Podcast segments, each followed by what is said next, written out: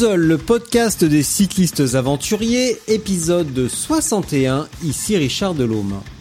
Dans cet épisode, je reviens au gravel, enfin, et aux fondamentaux pour préparer une épreuve, et pourquoi pas, préparer sa première épreuve ultra en gravel. Comment rouler avant? Quel matériel emporter? Comment et quoi manger?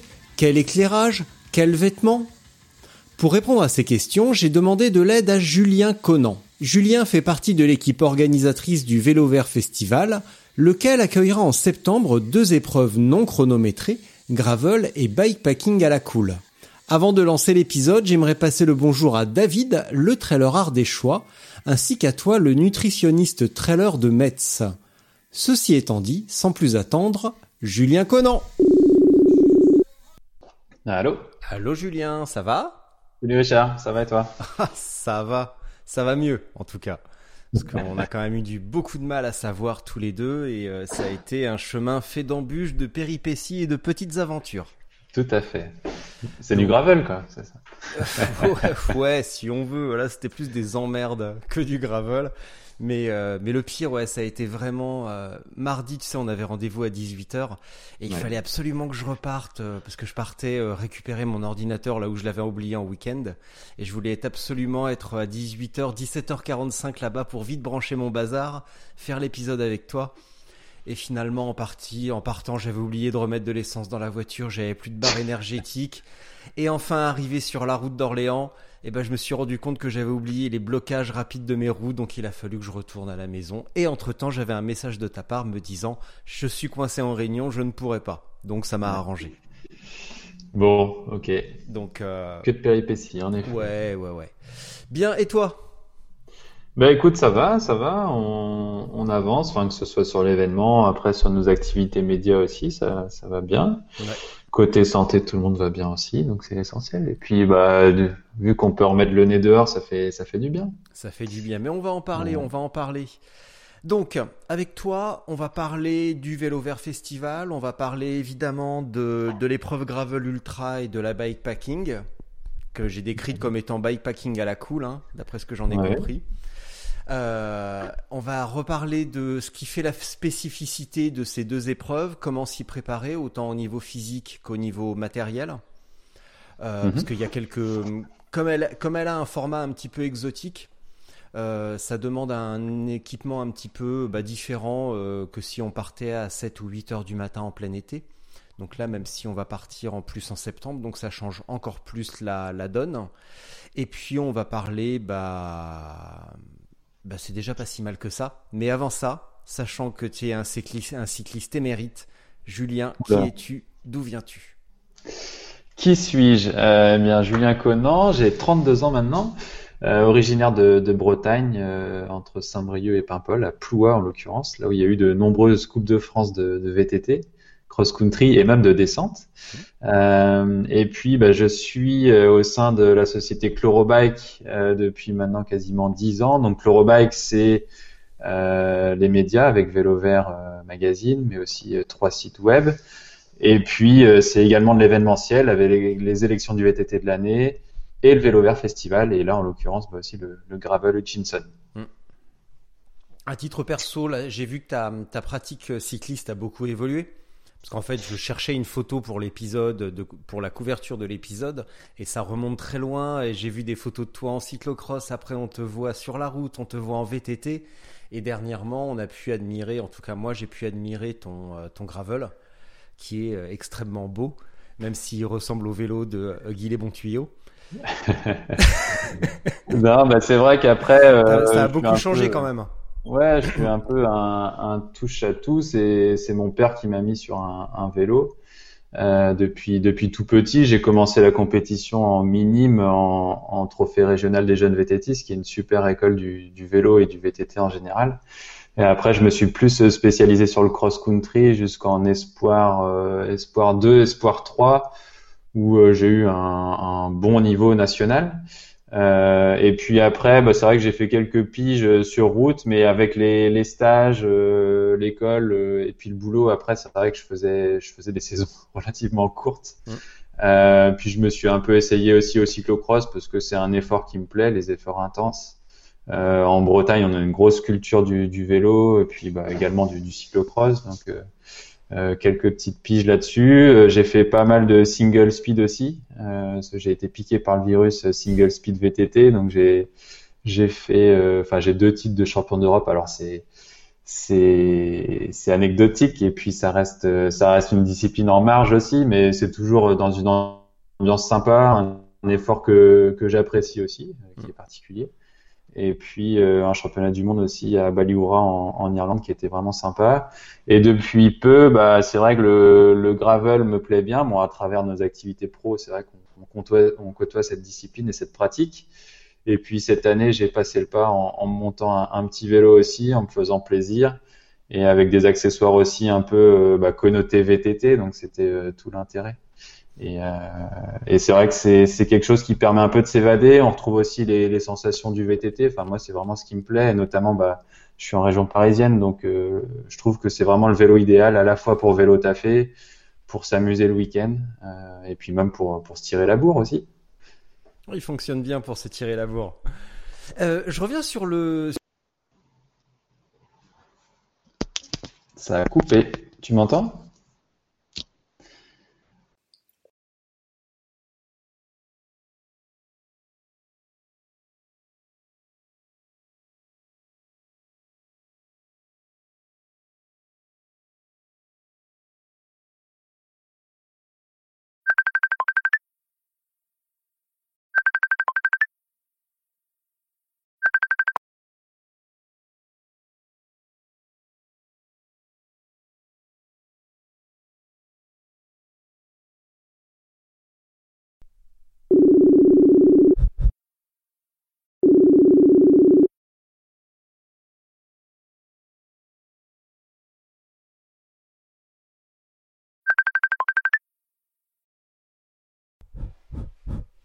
Ouais. Ouais. C'est bon? En plus, on se voit, c'est encore mieux. Ouais, oui, bah attends, bah, moi je coupe parce que là je me suis levé à 9h quand même, donc euh, c'est pas. Ah, moi je, je, peux pas avoir cette capi. Enfin. cette coupe-là, je peux plus l'avoir malheureusement. Ah, c'est vrai que c'est vrai qu'on n'a pas tout à fait la même coiffure tous les deux, mais ouais, moi je laisse pousser sur le dessus parce que, euh, comme dit ma femme, je ressens quand, quand je sors de chez le coiffeur et très court sur les côtés, avec ma touffe sur le dessus, elle me dit que je ressemble à un footballeur de 20 ans. Alors que j'ai bah. juste, juste 20 ans de plus, mais à part ça, ça va. T'as raison. bon, je coupe la caméra. Ça marche. J'en fais de même. Voilà. Est-ce que tu peux revenir sur, euh, sur les championnats du monde, euh, enfin sur, le, sur ta pratique de single speed? Euh, Parce que c'est quand même, comme tu disais, à la fois aussi anecdotique, mais aussi un petit peu exotique comme pratique. Qu'est-ce qui change? Pourquoi se, déjà, pourquoi se mettre dans cette pratique? Alors pourquoi? Enfin moi c'est assez simple, c'est arrivé dans une période où euh, je faisais un petit peu moins de compétition, je voulais me faire plaisir. Et, euh, et à proximité de chez moi, j'ai quelqu'un qui pratiquait déjà depuis longtemps, euh, qui avait un Sun BMX, enfin qui roulait déjà avec un Sun BMX et puis qui est voilà qui était proche de la communauté single speed en France. Et puis il m'a dit ah bah tiens tu devrais t'essayer à ça. Donc je me suis monté je me suis monté un vélo que j'avais un vieux vélo que j'avais dans le garage. Et puis on est parti euh, du coup, c'était en Belgique à l'époque avec, euh, bah, c'était l'équipe de Single Speed Belgique euh, et David Maricou là qui organisait les championnats d'Europe. C'était à Maretsu. Et bah, du coup, je me suis prêté au jeu. Et puis après, je restais aussi de façon, enfin, toujours compétitif et puis avec une âme de compétiteur. Donc moi, j'y mmh. suis allé forcément bah, pour pour la gagne, même si c'est pas l'esprit à la base. Euh, et c'est vrai que ça m'a permis aussi de découvrir bah, un autre aspect du vélo qui est toujours euh, sympa dans le partage avec une bonne ambiance sans se prendre la tête. Et, et comme je disais, moi c'est un effort que j'apprécie parce qu'il faut quand même savoir lisser son effort, euh, pas monter trop, bah, trop dans les tours parce que sinon on est vite asphyxié euh, dans les montées. Et puis il faut vraiment jouer avec euh, euh, de la force, de l'hypervélocité. Enfin, je, voilà, je trouve ça intéressant. Je me suis prêté aussi au jeu de m'aligner bah, sur euh, sur le Grand Raid Cristal en Suisse euh, avec ce même vélo, sur d'autres compétitions régionales aussi. Et puis c'est toujours un, un, petit challenge en plus. Mmh. C'est sympa. Là, en fait, tu vois, moi, bah, à titre perso, je suis en, en train de, de, changer complètement ma, ma pratique parce que depuis deux ans, je suis plongé à fond dans le gravel. Avant, je faisais exclusivement de la route. Et euh, va savoir pourquoi le gravel m'a happé et j'ai jamais remis les, les fesses sur mon vélo de route. Et là, je, bah, je vais recevoir un VTT également, donc je suis en train vraiment de faire la transition vers le tout-terrain. Et je vais également monter mon vélo de route en, en pignon fixe. Et je me dis, mais est-ce que la route va vraiment me plaire à nouveau avec un pignon fixe? Est-ce que tu ferais pas mieux carrément de te, monter un gravel euh, pignon fixe? Ce qui pourrait être extrêmement drôle. La question que je me pose, c'est comment tu gères les, montées et surtout les, descentes qui sont euh, bah, par chez moi extrêmement courtes mais extrêmement pentues. Donc comment on gère justement ce, contrôle du vélo, euh, du freinage, etc. Alors après, c'est deux, deux, choses différentes. Moi, c'est vraiment du single speed, donc ça veut dire que j'ai une roue libre. Euh, ah. Donc c'est pas du pignon fixe. C'est toute la nuance. Et puis là, c'est vraiment adapté à une pratique euh, VTT. Du coup, donc euh, ça permet de euh, bah, de garder les voilà les, les manivelles parallèles en descente, d'avoir un comportement en descente plutôt classique. Euh, et c'est vrai que je me suis jamais prêté au jeu du pignon fixe. j'ai des copains qui en font beaucoup l'hiver comme ça se faisait euh, dans une autre époque, et ce qui est assez bénéfique hein, pour les pour les routiers. Maintenant, c'est vrai que je me suis jamais prêté euh, au jeu du, du, pignon fixe. Moi, je préfère garder le côté aussi euh, ludique en descente, et je pense que, enfin, perso, moi, je le perdrais un peu avec le, le pignon fixe. Mmh. Ah ouais. Et eh ben là, tu viens d'apporter une petite brique à ma réflexion parce qu'effectivement, sur la route pignon fixe, c'est pas c'est pas un problème, mais mais en chemin, il va peut-être quand même falloir plutôt plutôt prendre plutôt prendre un petit peu de roue libre sinon ça sent la ça, sent la gamelle assurée quand même tout ça.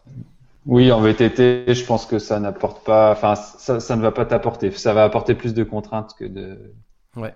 Que de Et sur la route, ça apporte quoi?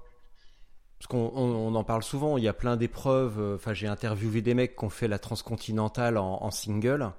Euh, comme tu disais, c'est une pratique ancestrale. Euh, et euh, on en parlait il y a pas longtemps avec euh, avec Jérôme Cousin, c'est la fameuse réplique d'Anguilin Lambert. Euh, j'ai fait 1000 bornes sur un 42 16. ça apporte quoi le pignon fixe? Bah après, c'est ce que je disais un peu tout à l'heure. Je pense que c'est un autre effort et c'est pour ça que souvent les, routiers en font l'hiver sur leur période de, de, foncier quand ils font du volume. C'est que ça permet de garder un rythme assez constant de travailler euh, la puissance et la force dans, dans les montées, euh, l'hypervélocité derrière aussi dans, mm. dans les descentes. Euh, donc voilà, c'est travailler un peu toutes les phases de, du, du cyclisme, mais tout en restant sur un rythme ouais plus plus sur le foncier quoi. Mm. donc je pense que ça peut apporter. Après, il faut aussi faire attention aux articulations, notamment dans les descentes c'est pour ça qu'on voit que maintenant, bon, l'essentiel de ceux qui font du pignon, du pignon fixe, sauf en ville, hein, mais mettent également un, frein avant pour un peu aussi se ralentir et éviter justement de trop forcer sur, bah, sur les articulations euh, pour ralentir le vélo en descente. Pour, euh, pour ceux que ça intéresse, et si ça t'intéresse également, je recommande à tous de foncer en librairie et d'acheter le numéro de, le dernier numéro d'une revue euh, très ancienne qui s'appelle Sport et Vie et euh, il y a un article consacré justement euh, au, bah, à la piste. Donc là, c'est pas le pignon fixe, mais euh, c'est à la piste, donc par extension pignon fixe. Et le numéro précédent explorait les, le cyclocross, donc pourquoi les coureurs issus du cyclocross sont aussi forts maintenant sur la route? Et il y a dans le dernier numéro la même chose, mais avec les coureurs de, de piste, donc Egan Bernal, d'un autre Colombien qui déchire fort. Et un mec de l'équipe d'Angleterre expliquait que lui, dans un peloton, il est capable d'entendre un mec qui a fait de la piste dans sa jeunesse ou pas au son que fait son pédalier.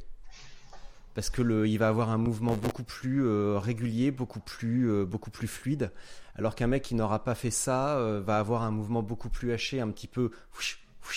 Et c'est hyper intéressant à lire, donc j'encourage tout le monde à, à aller, euh, à aller, euh, à aller lire ça. Également sur le sur le gravel, tu disais tout à l'heure que c'est un c'est un entre deux finalement. Euh, qu'est-ce qui qu'est-ce qui change par rapport à toi entre la route, bon, le cyclocross évidemment, mais et le VTT Comment se fait-il que ce soit un entre deux aussi aussi intéressant pour toi? Bah, ce qui est particulier avec le gravel, c'est qu'on voit il y a tout profil de gravel. Ce qui est intéressant de voir là sur les différentes communautés, c'est qu'on voit certains euh, bah, qui ont des gravel hyper compétitifs, qui vont se rapprocher des, un peu des vélos de route, bah, tels que le mien ou même que, que du tien du coup.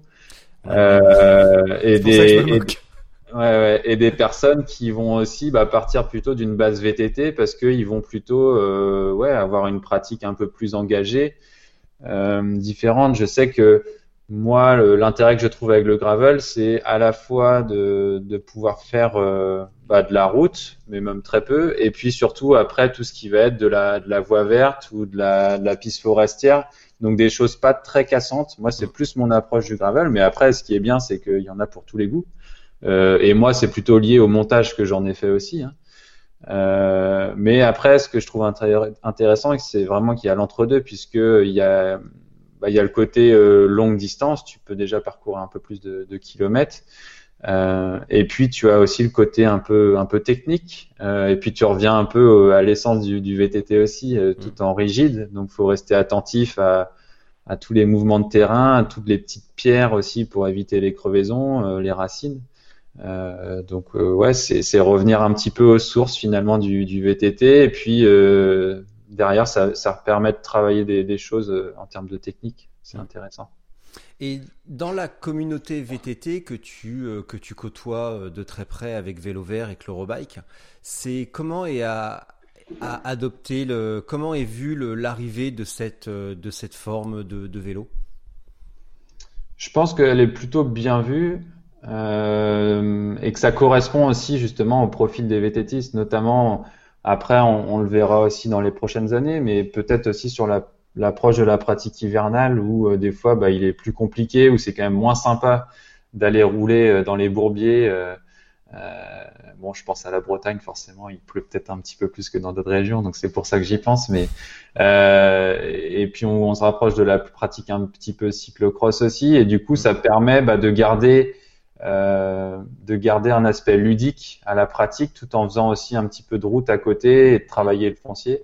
Euh, donc je pense que c'est vraiment une pratique qui, ouais, qui, plaît et qui a été bien acceptée. Parce qu'il y a aussi cette, euh, cette connotation, bah, comme je disais, ludique, le fait d'aller, bah, d'aller, de pouvoir aller dans les sentiers aussi. Ouais. Tu vois, dernièrement, je roule avec un excellent vététiste, donc à côté de Chartres. Et euh, on fait, on s'est, on s'est rencontrés sur la route. C'est un très bon vététiste et euh, bah comme il voyait que je faisais beaucoup de gravel, il m'a dit bah attends, je vais, je vais prendre mon cyclocross et je vais venir avec toi. Et il m'a dit, on a pris des, chemins vraiment extrêmement roulants. Il m'a dit putain, ici avec un VTT, ça serait euh, vraiment nul, nul, ça serait l'ennui total. Mais avec un gravel, c'est hyper agréable et ça, ça, ça, ça, confirme exactement ce que tu viens de dire. C'est un entre deux où un VTT ne serait pas du tout adapté à ces chemins parce qu'on roule à 27, 28, 30 à l'heure sans forcer. Et par contre, euh, ben avec un VTT, on se traînerait. Donc c'est c'est vraiment très très agréable, je trouve, cet entre-deux finalement. Euh, et c'est les différentes euh, disciplines qu'on va pouvoir croiser les unes les autres, la route, le VTT, et rajouter cette petite couche de gravel par-dessus qui vient lier les deux, c'est très cool. T'en penses quoi? Oui, mais enfin, je, je suis tout à fait d'accord avec ton analyse. Et la preuve en est, là, il y a, il y a trois semaines, je me baladais un peu en, en région parisienne euh, dans un sous-bois, et puis je suis tombé sur un groupe de trois vététistes, euh, un groupe d'amis, et qui roulaient justement sur des, euh, ouais, sur une partie, mais qui est pas trop, euh, pas trop accidentée, qui roulaient bien en gravel. Ils étaient surpris déjà de voir que, que je les suivais et de voir qu'on pouvait faire ce genre de choses avec, euh, bah, avec ce vélo qui, c'est vrai, d'aspect ressemble à un vélo de route finalement. Bah, c'est vrai que là, le tien, euh, avec les pneus que tu as mis, avec les override, c'est vrai qu'il est, euh, il fait très route avec des très gros pneus, mais, euh, mais par contre, qu'est-ce qu'il est beau Qu'est-ce qu'il est beau Pourquoi On va revenir un instant sur ton vélo et après on va partir sur le vélo vert festival. Déjà, t'as quoi comme vélo? Donc là, moi, c'est le, le Scott Addict Gravel 10. Euh, que j'ai monté donc euh, avec des composants Hope en parallèle de ça, donc euh, donc que ce soit les roues, le pédalier, euh, les freins. Après donc avec le, le groupe GRX sinon et puis voilà des, des, petits à côté et puis oui en termes de pneumatiques avec le Chinson Override pour le moment et puis on va essayer de passer parce qu'on m'en a on m'en a dit du bien euh, sur sur la nouveauté Hutchinson avec le, le Touareg, peut-être pour bah, passer déjà en, 40 et puis mm. avoir un petit peu plus de, de crampons pour faire déraper un peu plus tout ça. ouais. Oh, il dérape bien déjà le override. Je les avais au rock à la gravel rock euh, dans les dans les dans les derniers sentiers euh, avec du beaucoup de sable, ça ça dérapait un petit peu. C'était euh, c'était assez marrant. Pourquoi t'as choisi Hope? C'était un comme tu le disais tout à l'heure, c'était un petit clin d'œil au VTT en fait, c'est ça? Oui oui, c'est tout à fait ça.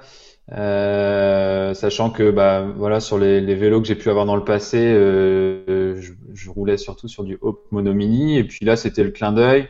J'avais déjà vu aussi le, vélo de Rachel, donc qui est une chargée de communication au sein de chez Hope, euh, euh monté avec justement bah, frein pédalier un peu couleur purple.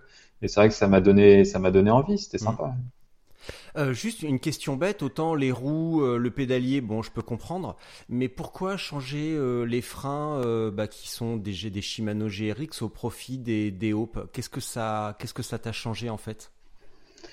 Bah nous, alors bon, j'ai pas eu l'occasion de tester les étriers GRX. là, moi, l'intérêt, bon, c'était de c'était justement d'avoir une cohérence sur le montage euh, des éléments Hope, euh, le fait de pouvoir personnaliser aussi les, étriers et les capsules en purple, et parce que j'en avais eu un très bon retour aussi chez Anaël, euh, qui est l'un de nos testeurs suisses, nos testeurs fous, euh, avait pu et avait eu l'occasion de les tester et m'en avait fait un excellent retour, donc donc voilà, c'était l'occasion. Et puis c'est vrai qu'à quatre pistons, il y, a, une puissance qui est quand même assez phénoménale. Mm. Et je trouve que ce qui est intéressant, c'est que ça permet vraiment de piloter le vélo avec un seul doigt aussi, sur, bah, que ce soit sur les cocottes ou, en bas du cintre. Et, et euh, même si euh, les étriers GRX le permettent déjà, mais là au moins je trouve que voilà, c'est davantage rassurant. Et puis là, c'était le petit côté esthétique également. Ouais. Euh, là, tu disais sur les étriers Hop 4 euh, pistons, c'est combien sur euh, le GRX euh, bah, tu me poses une colle, j'en ai, je ne sais même plus. Euh, bah, ça sera l'occasion. Non, mais c'est deux hein, simplement. Ouais. Je crois. Ouais. D'accord. Bon, si on parlait du vélo vert festival, comment vous est venue l'idée d'organiser donc le vélo vert festival pour Est-ce que tu peux d'abord me donner une idée de contexte où, combien? Beaucoup de monde, quel type d'épreuve, histoire qu'on ait un petit euh, début de contexte sur la taille de l'événement alors, le Vélo Vert Festival, donc c'est un événement euh, bah, organisé par, par Vélo Vert du coup, qui a lieu à Villard-de-Lans. donc initialement premier week-end de juin, mais pour des, raisons exceptionnelles, cette année il sera organisé le dernier week-end de septembre, donc du 24 au 27 septembre. et c'est un événement bah, qui va fêter sa onzième édition déjà euh, septième sur euh, sur Villars, qui est bien implanté dans le massif du Vercors, qui est vraiment un territoire exceptionnel en termes de, de, pratique, que ce soit de VTT, mais aussi et plus particulièrement de, de gravel. On pourra en parler un, peu plus tard. Et euh, le principe de cet événement, bah, c'est un événement grand public, axé VTT, mais on peut aussi tester des gravel. Donc avec un salon, il y a 300 marques présentes sur lequel on peut tester du matériel et c'est tout l'intérêt de cet événement, c'est vraiment qu'on a une dizaine de parcours dédiés. Donc ça va de la descente, de l'enduro, euh, des parcours gravel aussi, des parcours typés cross-country, VTT assistance électrique pour les novices, pour les plus confirmés. Euh, où là, bah voilà, vous arrivez sur le stand, euh, vous demandez euh, à la marque le vélo que vous souhaitez tester. Euh, si vous êtes dans une intention d'achat, si vous voulez faire des comparatifs, voilà, c'est tout l'intérêt. Euh, et en parallèle de ça, donc on a également des, des activités donc euh, et des épreuves chronométrées et non chronométrées. Donc ça va vraiment des épreuves internationales comme la Coupe du Monde MTB Eliminator euh, à euh, des challenges famille ou des randonnées nocturnes.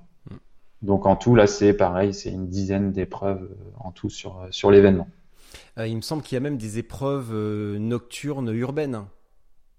Oui, tout à fait. Alors euh, bon, c'est vrai que le, la programmation est, très riche avec le vendredi. Donc on a l'enduro, on a une rando all mountain aussi avec davantage de, de dénivelé négatif que de positif. On a donc une randonnée nocturne.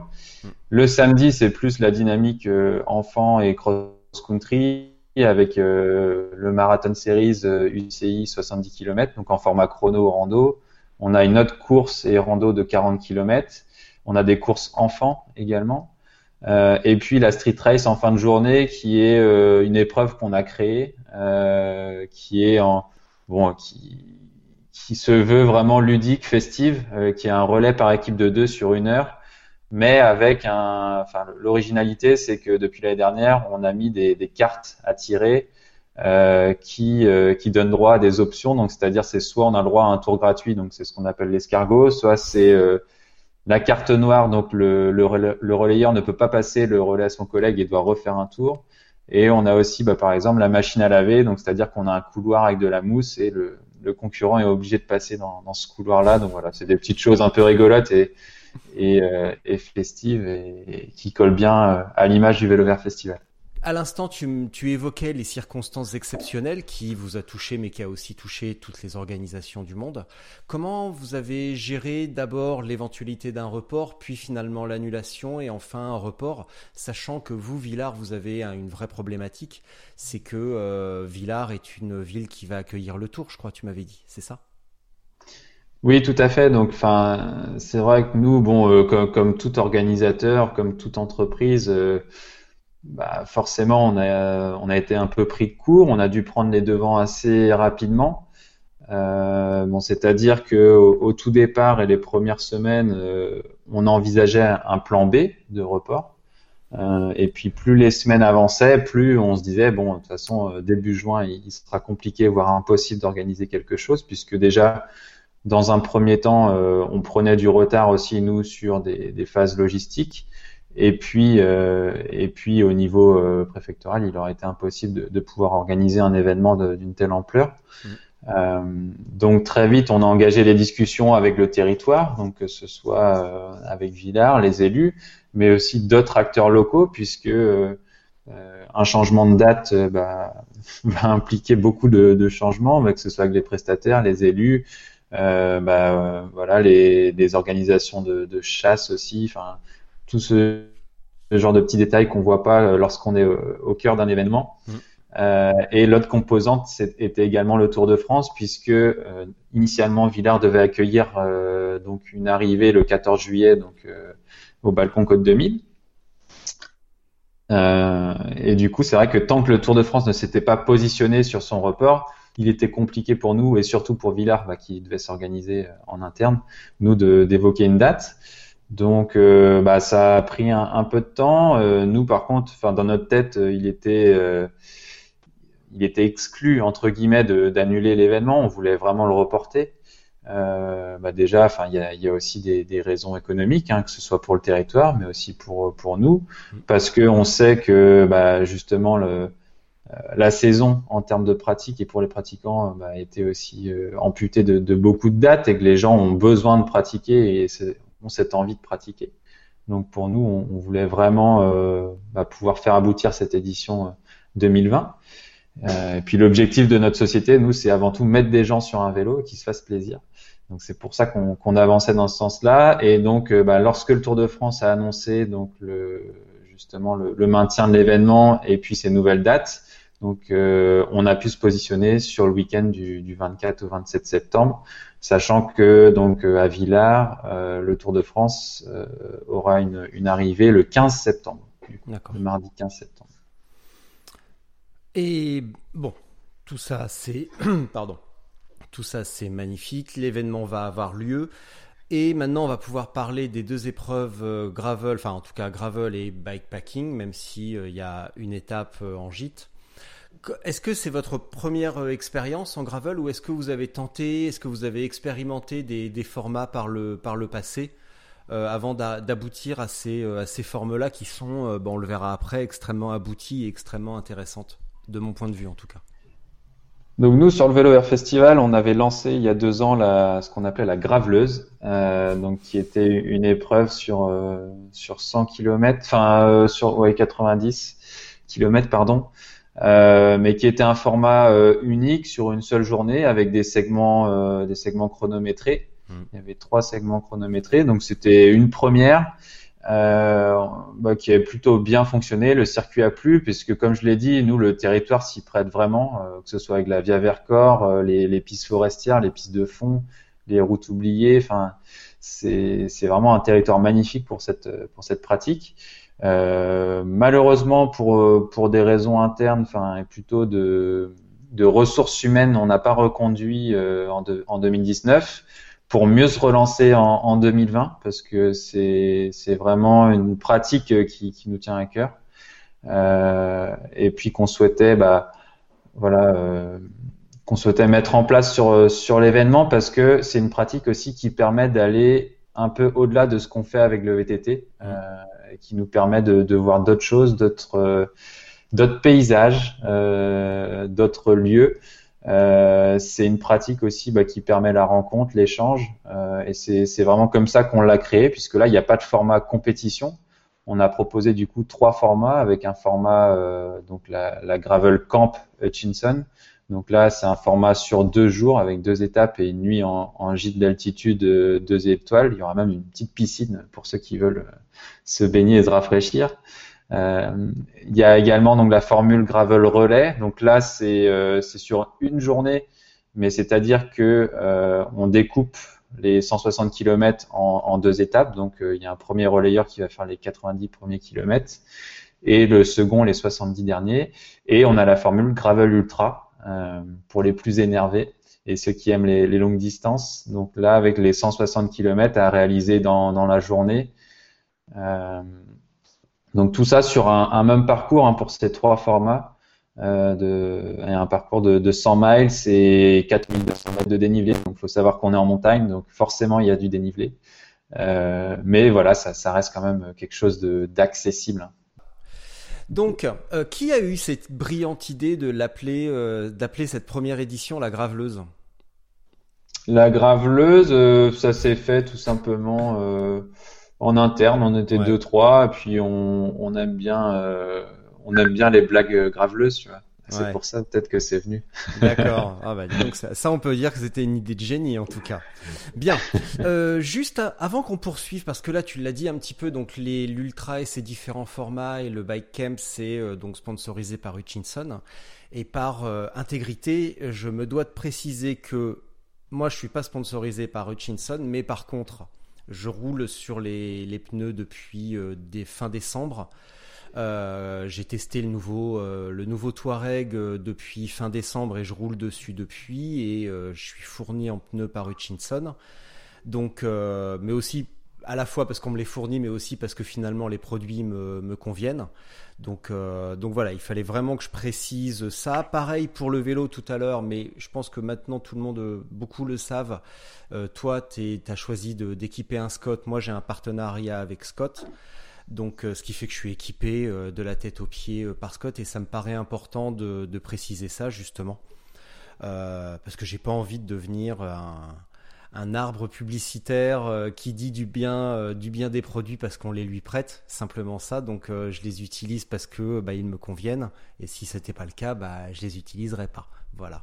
Donc ceci étant dit, on va maintenant pouvoir parler de. On va commencer par l'ultra. Donc tu m'as dit il y a trois trois formats, c'est ça?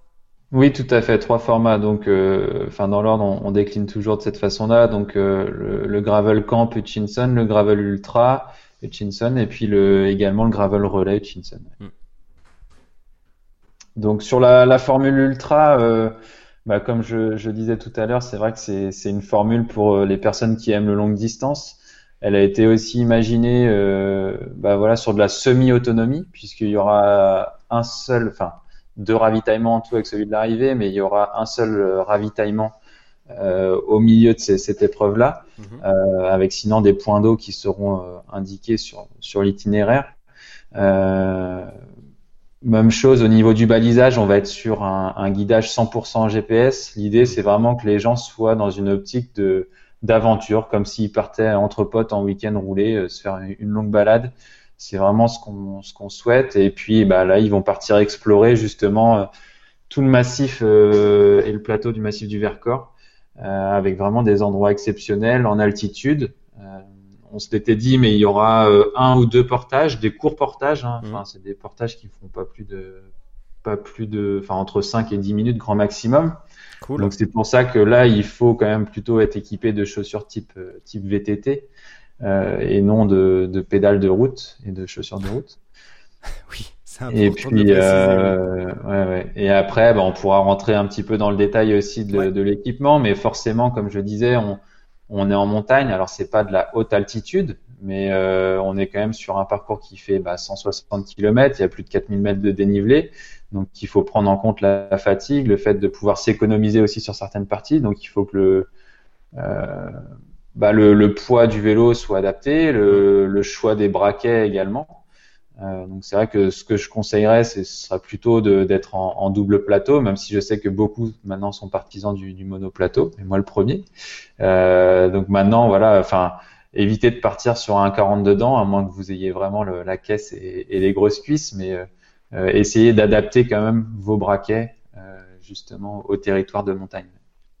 Donc, je reviens juste sur un truc. Tu m'as dit euh, le parcours ne sera pas balisé et sera euh, entièrement euh, sur GPS. Donc, j'applaudis des deux mains parce que j'adore cette, j'adore cette, cette formule.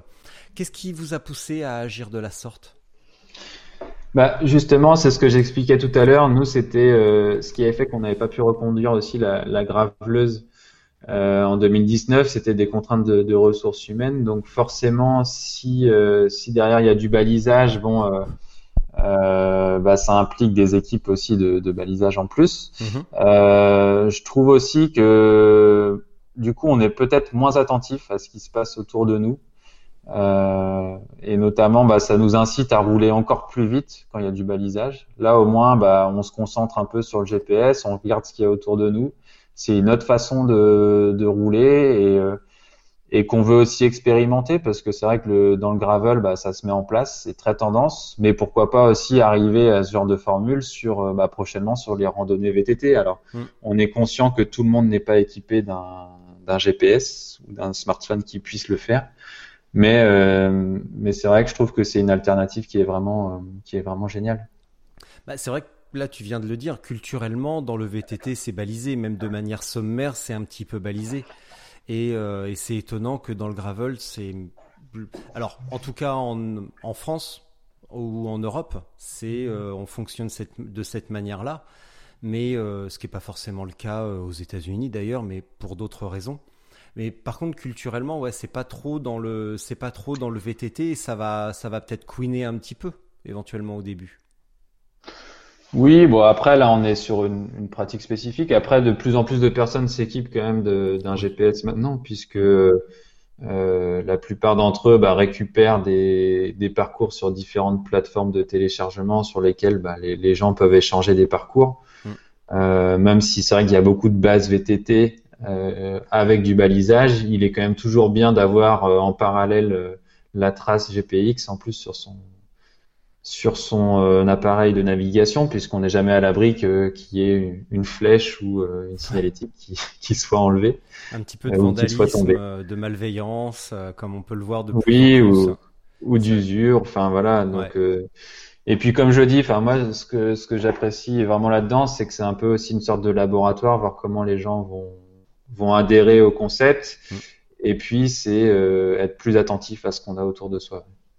Sur la Formule Ultra, le... donc là, tu as commencé à parler un petit peu des, braquets, etc. On va reprendre tout depuis le début. Sur la Formule Ultra, parce que c'est finalement la, plus longue, la plus dure et la plus exigeante, celle qui va demander le plus de, préparation. Sur la Formule Ultra, à quelle heure est le départ? Donc, enfin, sur les trois formules, le départ se fera à 11 heures. Et donc là, pour des, raisons euh, logistiques, donc là, le, le, départ se fera le, vendredi, le jeudi pardon, 24 euh, à 11h depuis le centre de Villars. Donc, c'est-à-dire que les inscriptions là, spécifiquement pour le gravel seront donc dans le nouvel office municipal de tourisme au cœur de, de Villars-de-Lans, dans le village. Et le départ pour les trois formules sera à 11h. L'heure a été déplacée, je suppose, pour des raisons euh, évidentes de coucher de soleil, parce que si, si, la même date de début juin avait été maintenue, je crois que c'était 14h. Oui, c'était ouais, c'était 13 heures initialement le départ. Donc sachant que là, oui, on est sur fin septembre, bah, les, les, journées raccourcissent. Donc euh, donc on l'a avancé. Et euh, mais il faut savoir que c'est la particularité aussi de cette version ultra, c'est que l'arrivée se fera euh, quoi qu'il en soit, même pour le premier arrivé, de nuit. Mm. et c'est ce qu'on souhaitait. C'est vrai que c'est un peu l'originalité du concept, c'est que d'habitude, les épreuves peuvent commencer de nuit, mais ne terminent pas forcément de nuit. Et là, l'idée, bah, c'était plutôt de, de terminer mm. de nuit. Donc on va partir à 11h. Euh, ça veut dire qu'il faudra prévoir un éclairage pour la fin d'épreuve. Il n'y a pas de. Tu as dit il y a un ravito, je crois, au kilomètre 90, c'est ça? Oui, tout à fait. Donc il y aura un équipement obligatoire, hein, que ce soit textile réfléchissant, éclairage avant et arrière. Euh, donc de toute façon, on fera un contrôle de ce matériel obligatoire euh, avant le départ. Et puis, oui, euh, comme je l'ai dit, il y aura quand même un ravitaillement intermédiaire euh, où les personnes bah, pourront refaire le, le plein, euh, que ce soit en eau mais aussi en solide. Et il y aura même un, un repas chaud où ils pourront se poser. Euh, donc après, chacun gère après son temps comme comme il le souhaite. Mm. Euh, mais l'idée, c'est quand même que voilà, il y, a une petite base de vie euh, avant de repartir pour euh, la, seconde partie, sachant qu'il y a quand même quasiment, enfin il y a même plus de dénivelé sur la seconde partie qui fait 20 km de moins. Donc on attaque une partie quand même euh, physiquement aussi intense sur la, seconde partie. Justement, le parcours, bon, tu me l'avais décrit quand on s'est appelé pendant le confinement. Est-ce que tu peux reprendre un petit peu bah, à quoi va ressembler le, terrain, le sol? Évidemment, il y a 4000 de dénive, donc euh, on se doute que ça va monter, mais est-ce que ça va être de la montée euh, sur des cailloux instables? Ça va être comment? Non, non, non. Globalement, on va vraiment être sur des choses vraiment accessibles, pas trop techniques. on va avoir du sentier ludique plutôt sur, sur la fin du parcours, mais déjà on va commencer par la Via Vercors, euh, qui est vraiment bah, très connu sur, sur le plateau du massif du Vercors et qui se prête vraiment à la pratique gravel. C'est une sorte justement de, de gravette. Hein. Euh, ce, ce, sol blanc là qu'on peut revoir, bah, si vous venez à Villars ou euh, dans, sur les communes alentours, vous verrez justement cette grande voie blanche là qui, qui traverse tout le plateau. Euh, donc vous allez commencer par cette voie-là. Après, vous allez euh, monter donc sur les hauteurs. On va aller du côté de la Molière, donc là où passait également la graveleuse il y a, il y a deux ans. Euh, donc là, on va emprunter des sous-bois, une vieille route oubliée avec un, une vue magnifique sur, sur tout Autran. Après, il va y avoir des passages en altitude, dans des, dans des, là c'est plus des pâturages. Euh, et après, on va redescendre plus sur des, sur des pistes de, fond, euh, des pistes forestières, donc avec des, ouais, des parties un peu plus roulantes, avec plus de vitesse. Euh, et puis après, on va retourner, on va revenir un petit peu en altitude avec là des passages plus techniques et ce fameux portage avant d'arriver bah, justement au gîte. Donc on tient secret, hein, puisque le parcours, euh, comme le gîte, on ne dévoilera qu'au dernier moment. L'idée mhm. c'est de garder un peu tout ça, tout ça secret. Euh, et puis pour la, la, deuxième partie de l'épreuve, euh, Là, on va avoir euh, des, très beaux passages magnifiques euh, au niveau des gorges de la Bourne. Donc là, en plus des passages routes. Et après, on va basculer vraiment sur du, euh, là, sur des choses qu'on peut retrouver d'ailleurs sur les épreuves VTT du Vélo Vert Festival, avec des, passages en balcon, mais toujours sur des zones vraiment accessibles pour le gravel et pas trop techniques. Hmm. Euh, donc ça, c'est nous pour le moment, c'est notre vision puisque à côté sur l'événement, si les gens veulent faire vraiment du technique, des grosses descentes, eh ben, il y a du VTT. Là, nous, notre approche, c'est plutôt faire des choses un, peu plus accessibles, roulantes et qui nous permettent d'aller plus loin sur le territoire aussi. Donc faire un, un mélange de bah, finalement diminuer un petit peu le niveau technique, mais augmenter le kilométrage finalement qui est permis par la nature même du vélo. Finalement. Tout à fait, tout à fait. Euh, sachant qu'on, sachant pardon, je te coupe, qu'on exclut en, rien, voilà, les VTT, c'est-à-dire que là, euh, c'est vrai que cette épreuve est intitulée Gravel Ultra Hutchinson, mais vous pouvez aussi bien également venir avec euh, avec un, VTT, bah, un vélo de cyclocross, un gravel, voilà, vous venez avec le vélo que, vous souhaitez. avant de revenir sur ce que tu viens de dire, c'est quoi un passage en balcon? Désolé, je suis pas montagnard. Hein. Non, ben, un passage en, balcon, c'est tout simplement un passage, euh, enfin celui que j'ai en tête, c'est un, c'est un passage monotrace avec euh, bah, la paroi rocheuse sur votre gauche hmm. et, euh, et une partie donc avec avec du vide, on peut le dire, sur votre droite. Alors tout ça reste sécurisé puisque on aura là sur cette partie-là des, des bénévoles aussi pour prévenir et puis si certains ne se sentent pas d'y passer, ils pourront descendre du vélo. Mais mais c'est vraiment des, des, passages qui pour nous sont importants parce que ça permet de voir euh, la richesse du, du territoire de, et d'accéder à des choses auxquelles ils auraient peut-être pas accédé euh, de façon de façon classique. C'est vraiment des, des passages euh, plus là de, de en l'occurrence celui-ci de randonnée pédestre, mais qui roule tout à fait et très bien en gravel. Quand tu dis à l'instant, on peut venir avec un VTT ou avec un cyclocross, est-ce que tu recommandes quand même une largeur minimum euh, de, pneus, euh, sachant qu'un cyclocross ça va être 32-33 euh, S'il y a des passages cassants, alors évidemment sur les passages roulants 32-33 ça va être ça va être la fête, mais sur les passages cassants, est-ce que ça va au bout de 100, 100 120 km si les parties vraiment techniques arrivent au bout de 6, 7, 8 heures euh, est-ce que ça va pas être un petit peu euh, casse-cul, casse-dos quand même d'arriver avec des pneus trop fins? Est-ce que tu recommandes quand même une largeur minimale? Oui, bah après on peut toujours recommander. Après, j'ai envie de dire, ça dépend aussi de, la finesse du pilotage, du gabarit du, pilote. Après, c'est vrai que bah, il vaut mieux partir quand même minimum sur sur du 38, c'est mieux. Euh, là, je l'ai vu euh, sur une sortie récemment euh, avec des amis où on, avait quelqu'un qui roulait en cyclocross, donc avec oui de, la dimension 33. Bon, il, a crevé trois, fois, alors que nous, on n'a pas eu de problème. Donc c'est vrai que c'est ça dépend de la nature du terrain. Donc il faut savoir qu'il y a quand même un, peu de cailloux aussi dans, dans le Vercors. Donc ça, il vaut mieux l'anticiper. pareil, bah, il faut peut-être mieux aussi prévoir de, de se monter en tubeless. Euh, c'est quand même toujours un, petit, un petit plus. Euh, il faudra prévoir aussi bah, tout ce qui est kit de, réparation, hein, que ce soit mèche ou, euh, ou, chambre à air. Mais tout ça, c'est ouais, c'est important de le prévoir sur ce, sur ce genre de, de trip longue distance. Euh, si tu le veux bien, on va faire une petite parenthèse sur le sur le tubeless parce que euh, bah, évidemment ceux qui me connaissent bien euh, savent que j'en ai bavé avec le tubeless et que ça m'a procuré quelques surfroides, mais je dois pas être le seul. Est-ce que tu peux revenir toi avec ton expérience du VTT T'as vu vu la transition dans le VTT de la de la chambre vers le tubeless? Est-ce que tu peux rappeler quand même les, les avantages et les multiples vertus du tubeless? Bah, le tubeless, le premier avantage déjà, c'est euh, enfin sur les pincements. Euh, moi, c'est avant tout euh, le premier avantage que, que je lui vois, c'est-à-dire que euh, sur euh, une zone où le pneu va être contraint et, et qu'on peut avoir ce phénomène de pincement entre la, la chambre à air, la jante et, et, le pneu, bah là, du coup, on ne l'a plus puisque il y a une zone d'air, on va dire, entre le, le pneu et la jante. Donc déjà, on limite tous ce, ces phénomènes de pincement. Euh, ça nous permet aussi de rouler avec une pression de pneumatique un peu plus faible, donc d'avoir un peu plus de confort en, mhm. en tubeless. Euh, euh, mais après, bon voilà, on n'est jamais à l'abri de bah, si on entaille le pneu. Euh, de toute façon, on n'aura pas le choix de, même si on a du préventif, des fois ça ne suffit pas. Euh, il faudra bah, forcément remettre une chambre à air derrière. Mais moi, je trouve que pour cette pratique gravel, bah, qui euh, ouais, qui quand même se rapproche un petit peu du VTT. Le, pour moi, enfin du moins avec mon expérience VTT, mm. le, le tubeless est vraiment adapté. Ouais.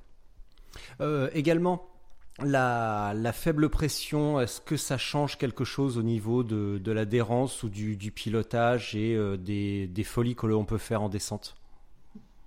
Bah forcément, puisque plus on va avoir un pneu gonflé, plus euh, euh, plus le terrain va être fuyant, plus euh, on va rebondir sur, euh, sur les obstacles aussi, puisqu'on on aura un peu moins de, moins de confort. Mm.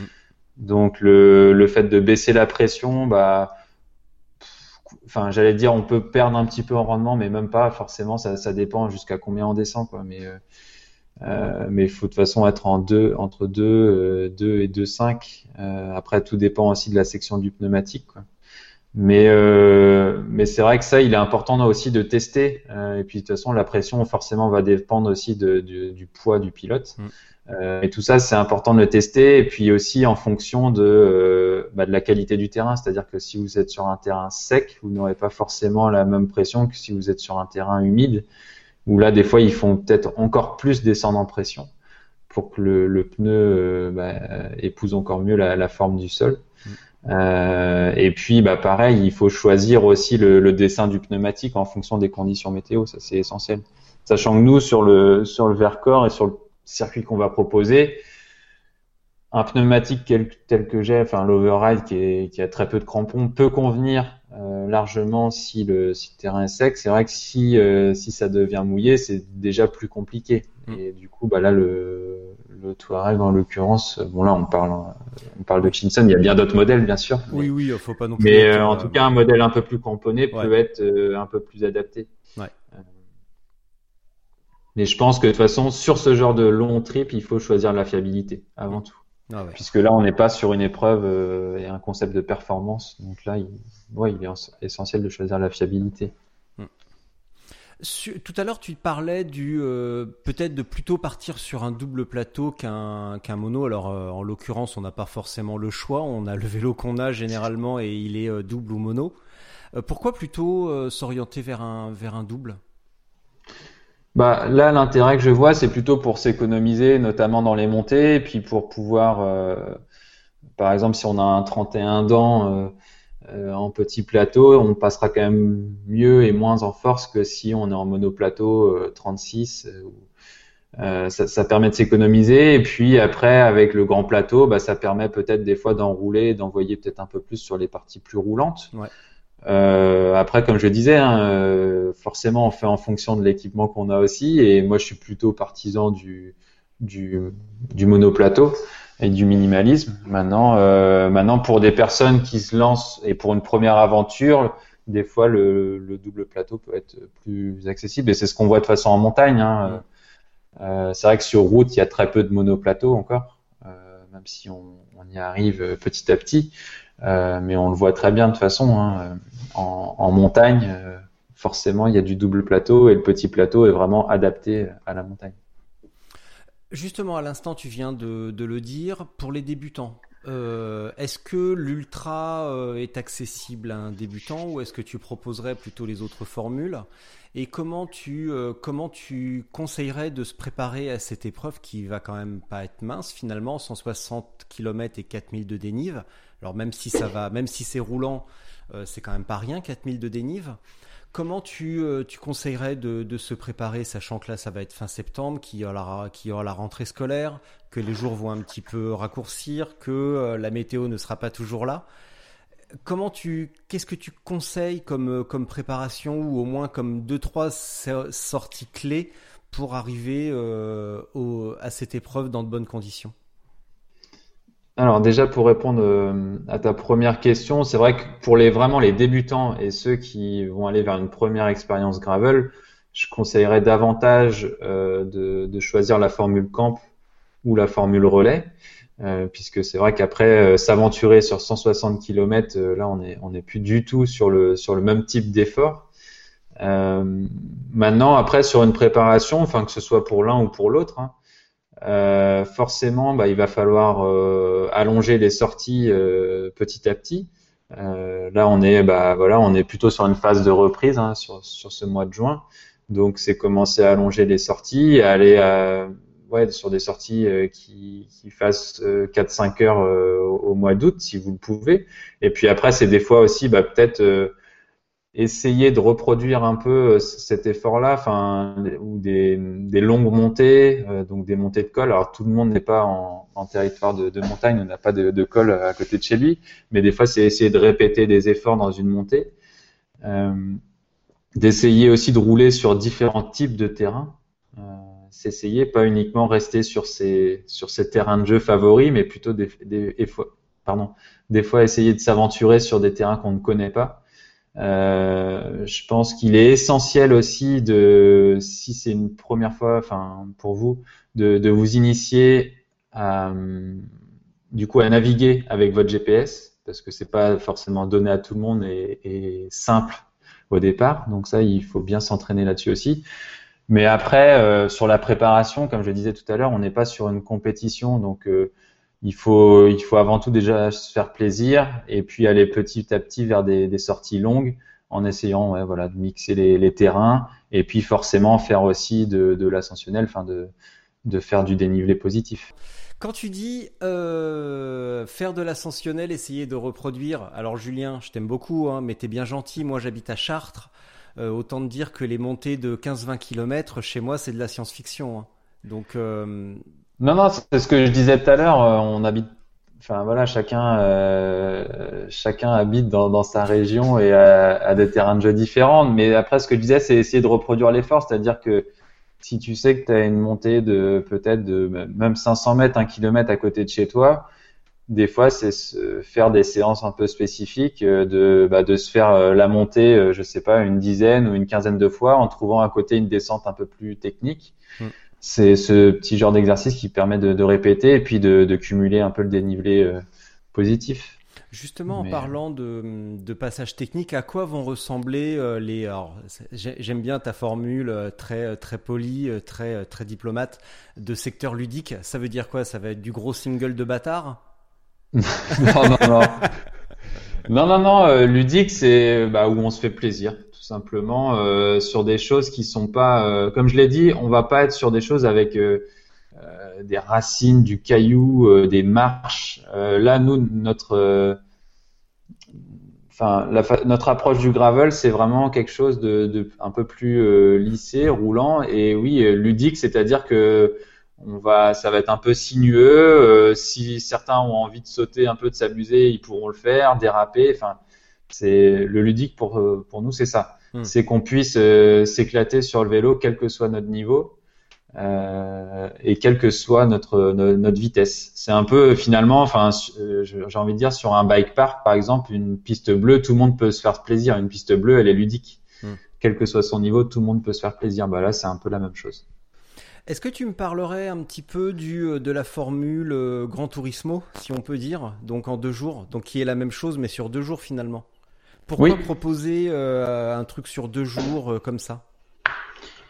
Bah pourquoi? Parce que déjà c'était la formule euh, initiale qui nous plaisait le entre guillemets le plus, qui nous correspond bien chez Vélo Vert. on aime bien être dans, dans le partage, un peu épicurien, voilà, bien manger, passer des bons moments, boire une bonne bière.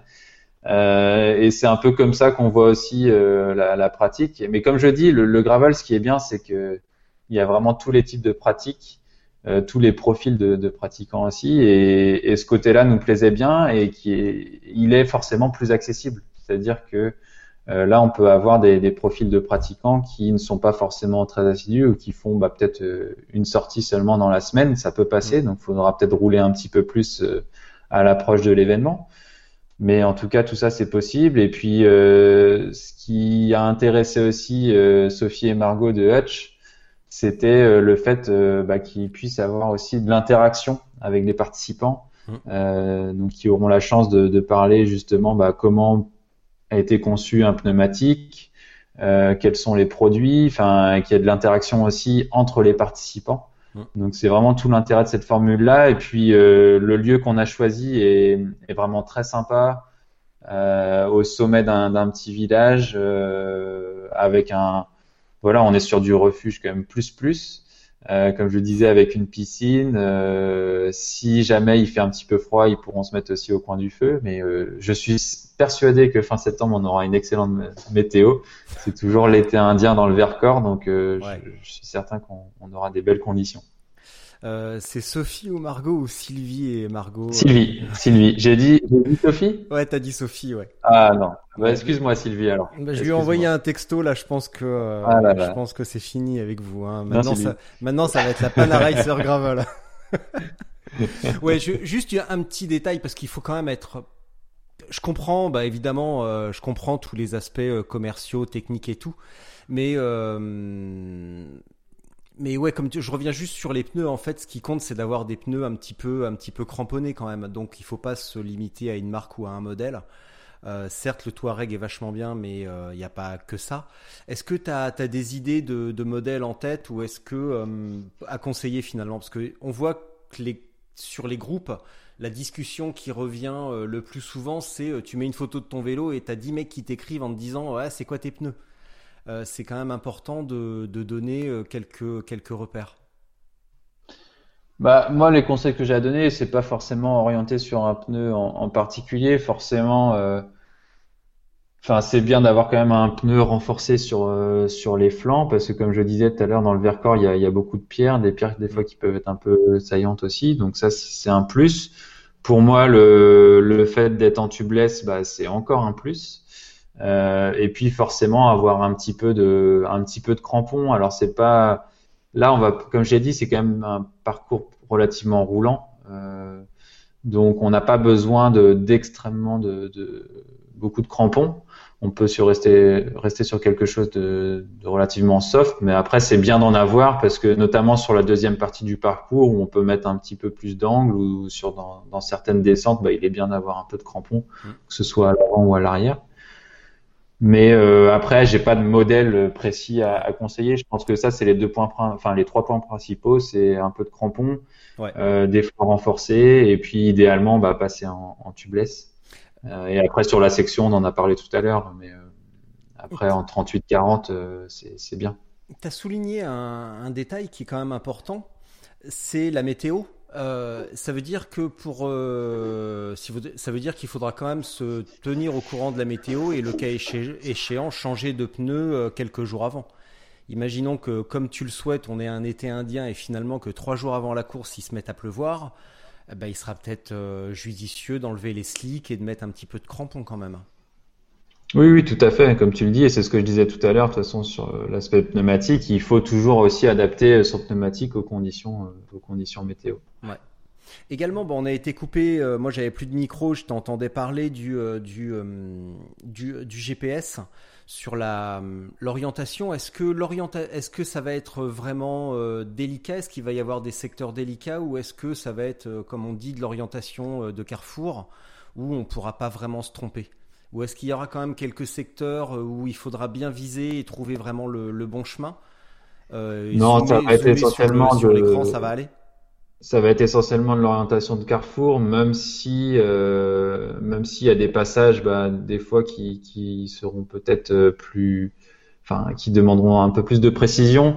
Mais de toute façon, on aura nous une sortie de test avant ça, et, et je pense que sur certaines zones peut-être un peu plus complexes, ouais. euh, là, il y aura peut-être euh, voilà un petit peu de signalétique. Et il faut savoir que de toute façon, euh, pour la sécurité aussi de, bah, de l'ensemble des participants, il y aura huit points de contrôle en tout sur le parcours. Mm. Euh, donc là, c'est des contrôles pointage. Comme ça, ça permet, bah, nous, en tant qu'organisateurs, de, de, savoir où en est l'épreuve. Et puis, ça peut permettre aussi aux proches de suivre euh, l'évolution euh, bah, de, de, leurs proches. Ouais. Vous attendez environ combien de, participants sur, euh, bah, sur l'Ultra par exemple ou sur l'ensemble des épreuves gravel que vous allez euh, proposer?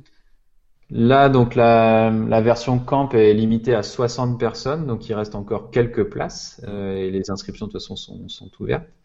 et après, donc sur les sur les deux autres versions, là on est limité à 200 entre l'ultra et la formule relais.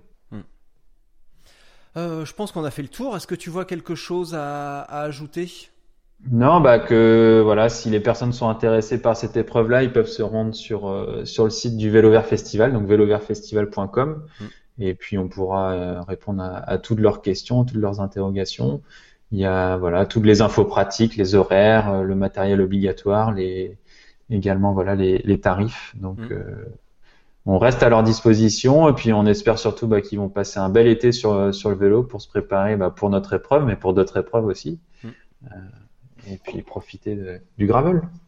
Bah moi j'ai drôlement hâte d'y être en fait. Hein. Je, je t'avoue que euh, je trépigne un petit peu d'impatience parce que euh, pour avoir assisté à l'édition 2019 et avoir roulé un petit peu dans les temps morts dans les alentours, j'ai vraiment vraiment hâte de prendre le départ de votre épreuve même si elle n'est pas chronométrée. Petite parenthèse, encore une.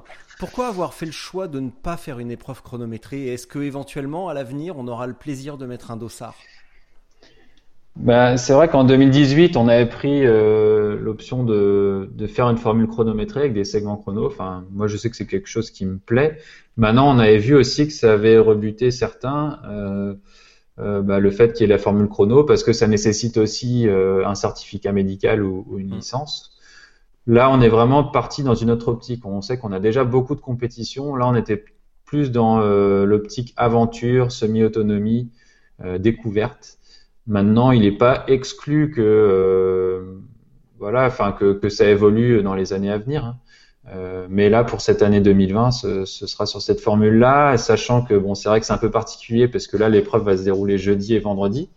Mais ça laissera aussi tout le temps à ses participants bah, de profiter du salon et de l'événement bah, sur, sur, tout le week-end. Mm. Et comme je le répète tout à l'heure, bah, il y, y, aura également des vélos gravel à tester sur le salon avec un parcours spécifique. Donc c'est c'est tout l'intérêt de, de, ce, de cet événement. Et toi, à titre perso, euh, comment tu vois ta, ta pratique dans les ce mois, les, les ce mois, les semaines et mois à venir? Qu'est-ce que tu, tu, tu, planifies quelque chose, un trip quelconque, une autre épreuve? Tu vas faire quoi, toi, avec ton beau vélo? Là, moi, avec mon beau vélo, c'est plutôt des sorties. Euh, là, tu vois, il est, il est resté en Bretagne. Et euh, du coup, ce sera plutôt des, des sorties euh, entre potes avec, avec mon club breton, justement. Ouais. Euh, mais il n'y a pas de, de, trip prévu pour cette année, parce que j'ai d'autres d'autres échéances et, et, pas dans, enfin pas pas forcément dans le vélo. Donc euh, là pour pour le moment c'est vraiment se faire plaisir euh, et puis comme je disais tout à l'heure c'est aller explorer euh, des nouveaux coins. Enfin moi je trouve c'est vraiment l'intérêt du gravel c'est de pouvoir aller explorer des, des nouvelles choses. Et, euh, et, on voit que ça prend vraiment. Hein. Et là, il y a, il y a deux semaines, euh, je suis tombé sur un groupe bah, qui, qui m'avait invité parce que justement, ils se mettent au gravel, ils ont créé un parcours autour de chez eux. Et euh, ouais, on voit que c'est, ça plaît. Et pourtant, à la base, c'était des routiers. Et on voit que ça, ça plaît vraiment. Et, et c'est le terme que j'utilise, mais il y a ce côté ludique où sur les segments gravel, on peut, on peut aussi se faire plaisir et se tirer la bourse si on, on tombe avec des coursiers. Enfin, c'est, ouais, c'est, c'est vraiment sympa. C'est moi, c'est comme ça que je vois les choses et c'est comme ça qu'on le pratique par chez nous en tout cas. Ouais. Euh, quand est-ce qu'on roule ensemble? Eh ben quand tu veux. Il faudrait déjà que tu ramènes ton vélo parce que je te le dis sans méchanceté, mais je mettrai pas les pieds en Bretagne. euh, quand tu parles d'échéances à venir, euh, j'ai l'impression que la famille va s'agrandir parce que quand on dit ça, euh, ça fait soit ah je non, non, non, soit je vais avoir bah, un enfant. Soit je ça, retape ça une maison. parce que en fait voilà c'est ça. On retape une maison et là il, il faut que ça se termine. Mm. Donc ça prend ça prend pas mal de temps. D'accord. Mais sinon, je t'invite si quand même à venir en Bretagne, parce qu'avec notre Oh. club, on, on organise euh, ce qu'on appelle le Heroes Charity Ride, qui est en faveur de la Movember Foundation. Et Ouais. euh, donc on a on a un parcours gravel de 80 km et après on a trois parcours plus route, mais avec 20% de, de zone gravel, avec un 40, 70 et 100. Et ça c'est c'est début septembre, le 6 septembre à Binic. Alors, Donc ça peut être l'occasion de venir rouler euh, en Bretagne. Alors, pas toutes les émotions d'un coup, parce que en fait, je vais venir donc faire l'ultra du Vélo Vert Festival le jeudi, et le samedi, je serai à Rennes pour le départ de la Gravel Trobrez. Ah ouais, bon. Donc, euh, Bon bah tu vas voir du pays alors du coup. Ouais, ouais, donc pas toutes les deux. La Bretagne deux fois, deux fois dans le même mois, tu vois, ça me paraît un peu trop pour moi. Donc, euh, on va terminer sur un truc, parce que je vois là, en fait, t'as rallumé la visio depuis tout à l'heure, et t'as deux dossards derrière toi. Et quand on affiche deux dossards dans son salon, ça veut dire que ces deux dossards-là ont une signification particulière. Le 228 et pousse-toi un petit peu vers la, la droite. Parce que je te vois plus, moi. Ouais, mais Ouais, mais c'est normal, je te derrière- vois pas. Derrière toi, c'est Ouais, quoi Le 228 214 et le, deux- et le 214. 214, c'est quoi alors? Alors, euh, je pense que, enfin, c'est le 228, c'est sûr, c'est ma dernière euh, course entre guillemets, euh, puisque c'était euh, c'était l'année dernière, donc je suis allé faire l'Ultimate Challenge. Euh, donc, faut savoir que dans l'Utah, enfin, il y a le Tour de l'Utah, qui est un Ouais. tour euh, cycliste pro. Et euh, donc les organisateurs font un, un peu comme l'étape du tour euh, finalement. Euh, donc là on faisait la même étape que les pros euh, en partant le matin avant eux.